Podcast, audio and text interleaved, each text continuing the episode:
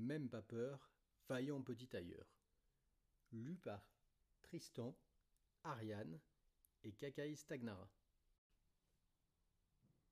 Il était une fois un petit tailleur qui s'ennuyait dans son échoppe. Tous les matins, en piquant l'aiguille, il s'écriait Ah, si quelque chose pouvait m'arriver. Le petit tailleur voulait épouser la fille d'un roi, quitter sa vie trop calme et devenir un super-héros.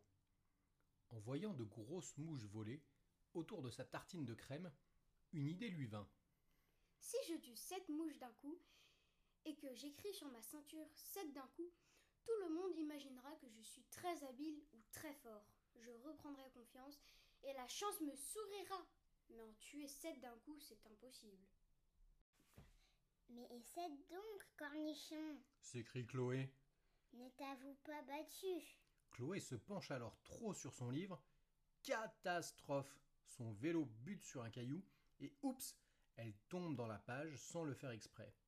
Chloé atterrit dans l'échoppe et fait tout, tout, tout valdinguer.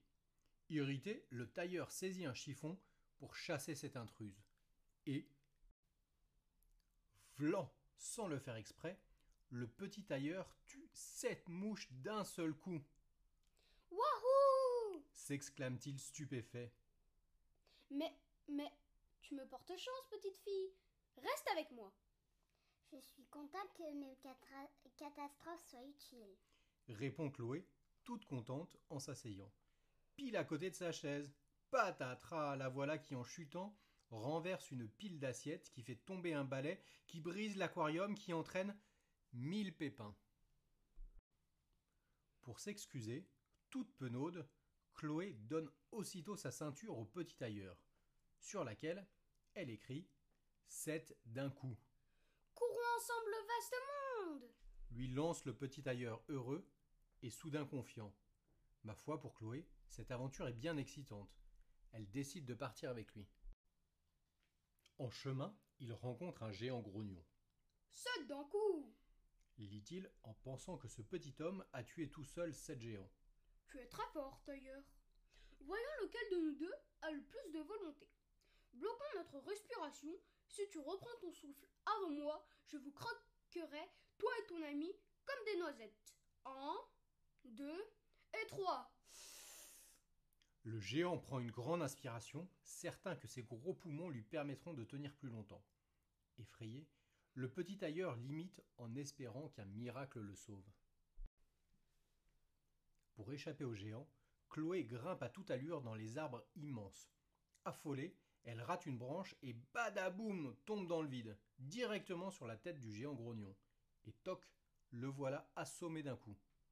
À son réveil, le monstre est si épouvanté d'avoir été frappé sans avoir vu le coup venir qu'il prend la fuite devant un ennemi aussi redoutable. On n'entendra plus jamais parler de lui. Bon débarras.